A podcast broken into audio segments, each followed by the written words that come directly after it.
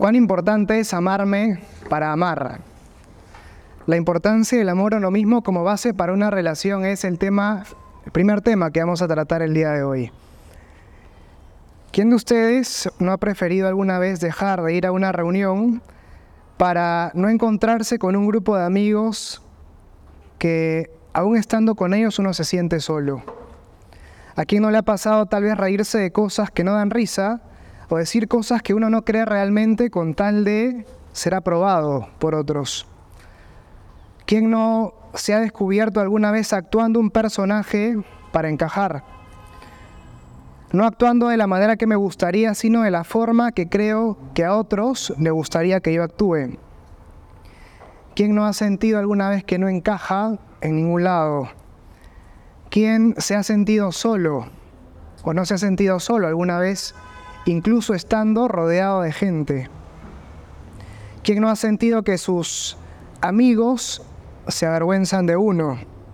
¿O quién no se ha sentido avergonzado de sus amigos o de sus familiares? ¿A quién no le ha pasado darle demasiada importancia a las palabras de los demás? ¿A quién no se le ha ocurrido pensar que no soy suficiente para otros? quién no tiene alguna parte de su cuerpo que no le gusta?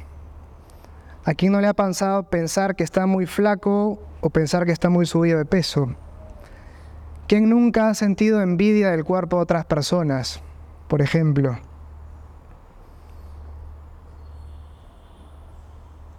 ¿Quién no se ha sentido usado alguna vez? Usado por alguien que decía ser amigo de uno quien no ha sentido estar en una amistad en la que más bien pareciera que los otros o los otros se aprovechan de uno. Para estudiar nos juntamos, pero para salir a tomar algo de fiesta me tienen a mí en el último lugar. ¿Quién no ha usado a veces a alguna otra persona valiéndose de una supuesta amistad? ¿Quién no ha sentido alguna vez que mi pareja no me valora lo suficiente? ¿O quién alguna vez se ha reído ante un insulto o falta de respeto de la pareja de uno para de esa manera minimizar ese hecho y no darle tanta importancia? ¿Quién no se ha sentido bajoneado, triste porque hay ciertos pecados que uno trata de superar y no puede? ¿Quién no ha sentido que esos pecados, esos errores, esas debilidades que uno tiene, lo definen a uno? ¿Quién no ha sentido o no ha dicho alguna vez, ¿A quién no le han dicho alguna vez, eres una vergüenza, me has decepcionado, ya no te quiero? ¿Quién no ha llegado a pensar, viendo con desesperanza sus caídas, soy así y no voy a cambiar? ¿Quién no se ha sentido impuro, impotente, quebradizo, sucio por el lodo del pantano en el que estoy? Así es sucio, ¿quién me va a querer? Yo mismo puedo quererme Hoy vamos a hablar del amor a uno mismo en esta primera charla y podríamos haber empezado simplemente con un planteo abstracto, pero me parecía importante plantear estas cosas para empezar en un punto real, en el mundo real. ¿Dónde realmente nos encontramos nosotros en lo que se refiere al amor a uno mismo? La charla es cuán importante es amarme para amar.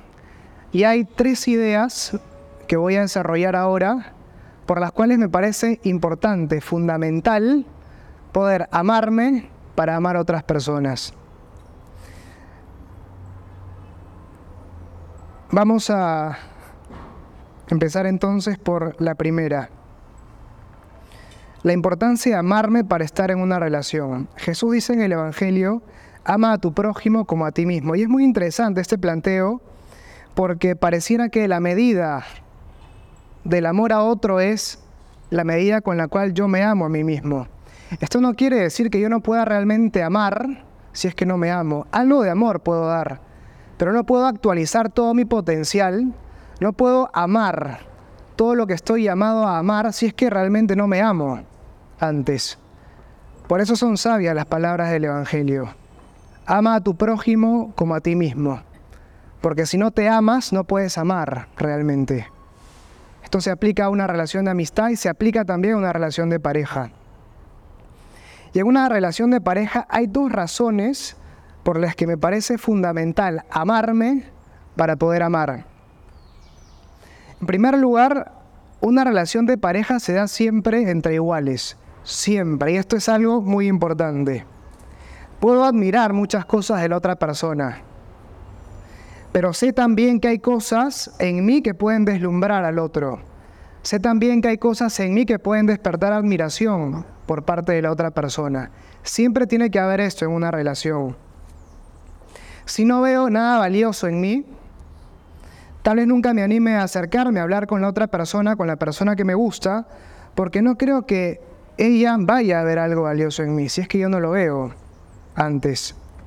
Ya en una relación voy a ser muy desconfiado, desconfiado, voy a sentir permanentemente la necesidad de cerciorarme de los sentimientos del otro o de validarlos. Si la otra persona sale con sus amigos, por ejemplo, no sé, se va de viaje, se va de viaje con sus amigos o con sus amigas, no sé, uno de inmediato empieza a hacerse una película.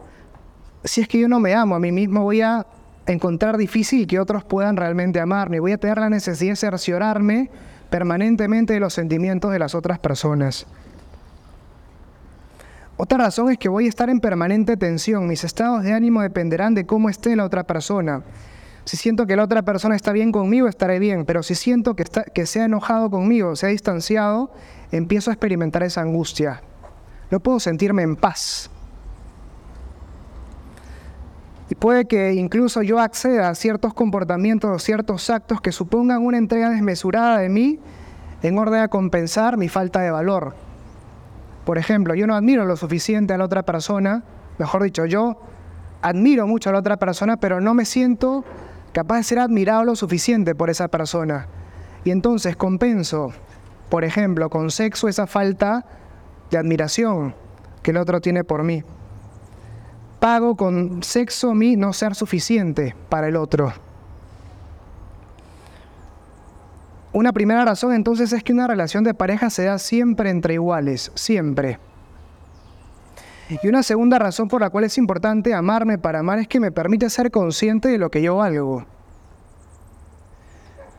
Y quien se ama se descubre como alguien valioso y alguien que sabe lo que vale no aceptará nada o no aceptará algo que no esté a la altura de ese valor que uno tiene. Puede que tal vez un grito o un insulto realmente se le haya escapado a la otra persona y me pida disculpas. Pero al segundo grito o al segundo insulto, a la segunda falta de respeto, simplemente me voy.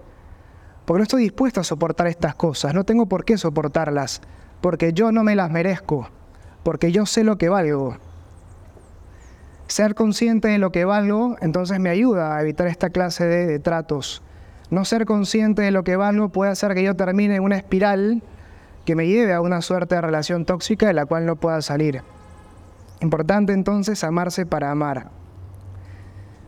Primera idea entonces, en general, la importancia de amarse para estar en una relación. Una segunda idea que quiero trabajar con ustedes es que yo tengo que aprender a amar mi hoy.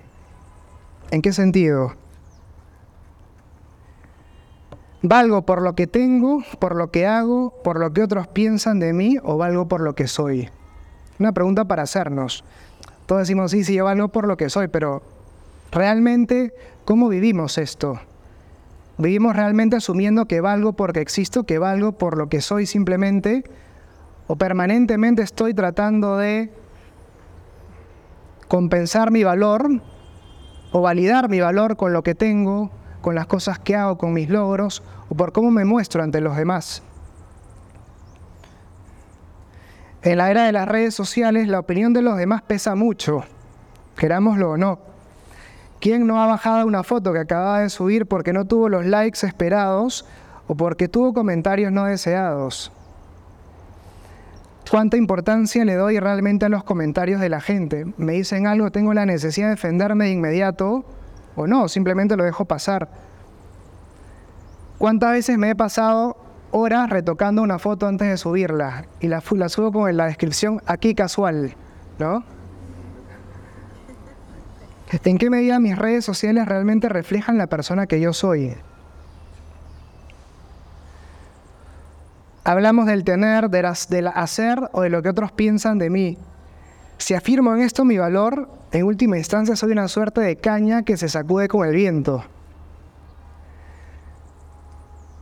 Estas cosas, el tener, el hacer o lo que otros piensan de mí, varían con el tiempo, varían permanentemente, cambian. En cambio, el ser aquello que soy no cambia. Y por eso la necesidad de afirmar mi valor en eso que yo soy. No en lo que tengo, no en lo que hago, no en los logros que llego a tener o no, no en lo que otros piensan de mí. Debo llegar a esa convicción final. Valgo porque existo. Valgo por ser quien soy. Y no necesito que alguien valide ese valor. Hay palabras que me ensalzan, las agradezco, pero soy consciente de que esas palabras no me hacen más hay palabras negativas, las considero por si hay algo de verdad en esas cosas que me dicen. Sin embargo, esas cosas negativas que me dicen no me tiran abajo, porque no es por esas palabras que yo defino mi valor. Ahora, algo importante, como decíamos, es aprender a amarme hoy, porque hoy tengo heridas, hoy tengo inseguridades, hoy tengo dudas. Sin duda hay cosas que todos vemos en nosotros que tenemos que mejorar, y las iremos mejorando, obviamente, con el tiempo. Sin embargo, no puedo esperar a que todas las cosas estas se resuelvan para recién empezar a amarme.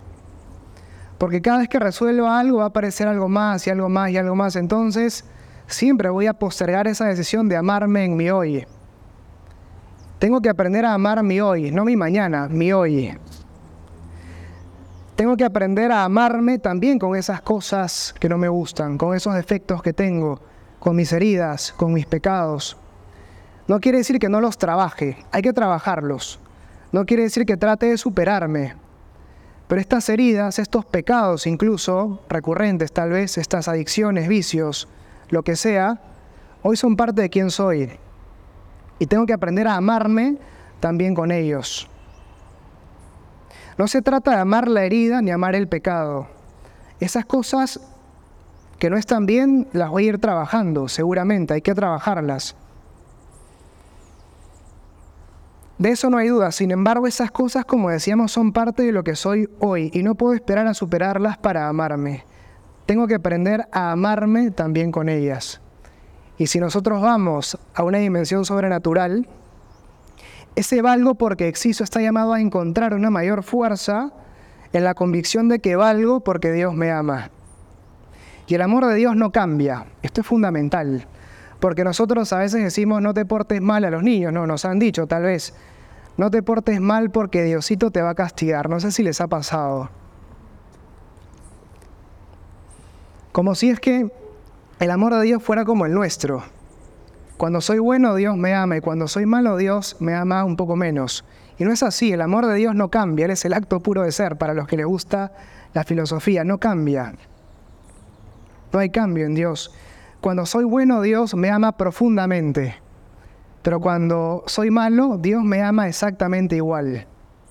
No puedo ser más amado en este momento, ya sea que me porte bien o ya sea que esté hundido en el fango de mi pecado. El amor de Dios por mí no cambia, y ese amor frente a mi miseria se torna en misericordia. Y lo propio de la misericordia es no solo experimentar esa compasión en mi corazón, misercor, experimentar la miseria del otro en mi corazón, sino tomar al otro y sacarlo de esa miseria. Y por eso Santo Tomás de Aquino dice que la miseria es un atributo de los poderosos, porque solo los fuertes pueden realmente sacar al otro de su miseria. Y Dios me ama con misericordia para sacarme de mi miseria, pero me ama también en mi pecado. No quiere mi pecado, pero me ama incluso como decíamos en el fango, en el lodo de mi pecado. Si somos infieles, dice la segunda carta a Timoteo, Él permanece fiel, pues no puede negarse a sí mismo. No sé si han leído ustedes el Cantar de los Cantares. ¿Sí? Bueno, algunos sí, otros no. Es un gran poema de amor que habla del amor con el que Dios nos ama, concretizado en, la, en el amor del novio por la novia. Y las primeras palabras de la novia en el Cantar de los Cantares son, soy morena pero hermosa. No miren que soy morena, es que me ha quemado el sol. Mis hermanos se enfadaron conmigo, me pusieron a guardar las viñas y mi viña no la supe guardar. En este caso no habla de ser morena como consecuencia de un bronceado de verano. Estamos hablando de un, de un ser morena para expresar que el sol ha dañado su piel. Y por eso dice, soy morena pero hermosa. En el sentido de que es una mujer cuya piel ha sido dañada, perjudicada por los rayos del sol. Y por eso le dice, por si acaso yo soy linda, solo que no se nota porque el sol me ha dañado. Ella dice, además, no supe cuidar mi viña, o sea, me dañó el sol, pero fue mi culpa, además, haber recibido este daño. Y sin embargo, las palabras del novio al contemplarla, ese novio que es Jesús, que es Dios, le dice, qué bella eres, amor mío, qué bella eres.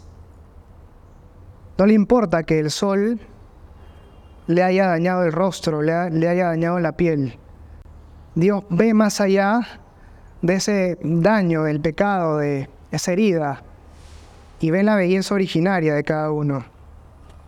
Y también ve lo que uno está llamado a hacer. El cantar de los cantares tiene también otras comparaciones que para nosotros no, no son tan, tan interesantes, ¿no? o tan apropiadas. Dice como un piropo, ¿no? Te comparo la yegua que tira el carro del faraón. Eres tan bella como la yegua que tira el carro del faraón. Bueno, debe ser una yegua muy bonita, me imaginen. Pero el sentido es este, ¿no? Dios ve mi belleza. Lo importante es que el amor cubre los defectos. Como cuando, por ejemplo, estás muy enamorada de alguien y le muestras a tus amigas o una amiga que está muy enamorada de su enamorado, este, va, te muestra la foto del chico y tú no sabes qué decirle, ¿no? ¿Qué piensas de él? Y claro, o sea, no se da cuenta porque está enamorada. Y cuando uno está enamorado, ve a la otra persona con otros ojos. No, bueno. ¿Se entiende la idea, no? ¿Sí? Bueno. El amor entonces me permite ver la belleza más allá de las imperfecciones y en el caso de Dios más allá de los pecados. Ese valgo porque existo puede no ser suficiente. En cambio, el valgo porque soy amado por Dios le da a ese valgo porque existe un fundamento definitivo. Estoy llamado a encontrar, a descubrirme profundamente amado a partir del amor de Dios. Como decíamos, que no cambia. Y un último punto, el tercer punto, el amor a uno mismo debe darse en el marco siempre de un equilibrio. Aristóteles, un filósofo de la antigüedad, él decía, es más fácil cometer un mal que cometer un acto o que hacer un acto bueno. Es más fácil hacer el mal que el bien. ¿Saben por qué? Él decía porque el mal uno puede hacerlo de muchas maneras, pero el bien solo se hace de una. Es como, por ejemplo, la acción precisa, ¿no? es como jugar a tiro al blanco. Para dar en el blanco uno tiene que dar en el centro, en el punto central, que es uno solo. En cambio uno puede errar de muchas formas, dando en distintas partes del tablero. Y eso pasa también en cierto sentido con la virtud, que se entiende como un punto medio entre dos extremos. Y en cierto sentido el amor a uno mismo es también un acto virtuoso, que se encuentra entre dos vicios extremos o dos puntos extremos que hay que evitar. El primero de los extremos es la falta de amor a uno mismo, en la cual no veo absolutamente nada en mí. No me amo y como yo no me amo, no reconozco que otros sean capaces de, amar, de, amarme también. Ese es un extremo. Pero en el otro extremo está en cambio el egocentrismo, en el cual me creo lo máximo. Todos son tontos menos yo, y yo tengo siempre la razón. Bueno, el amor uno mismo se encuentra en un punto central entre ambos extremos. De un extremo en el cual no veo absolutamente nada bueno en mí, ni, el otro extremo en el cual me creo absolutamente lo mejor, porque no lo soy. El amor uno mismo supone humildad y como decía Santa Teresa de Jesús, humildad es andar en verdad. Y la verdad supone una adecuación entre el intelecto y la realidad, es decir, que yo conozca realmente los dones que tengo. No es humildad saber que soy bueno para tal o cual cosa. Eso es, no es falsa humildad, perdón, es auténtica humildad. porque reconozco los dones que tengo, porque reconociéndolos además puedo ponerlos al servicio de los demás, pero los reconozco como talentos, como dones, como cosas que he recibido de Dios para explotar. Y por eso no me creo lo máximo por esas cosas que tengo, pero debo ser consciente de esos dones que tengo. El amor a uno mismo entonces supone esa humildad, y la humildad se afirma en la verdad. Conciencia de lo que soy, de lo que valgo, de las cosas buenas que tengo, pero también la conciencia de que esas buenas cosas que tengo son un don para ponerlo al servicio de los otros. Esto es lo que quería compartir con ustedes en esta primera charla.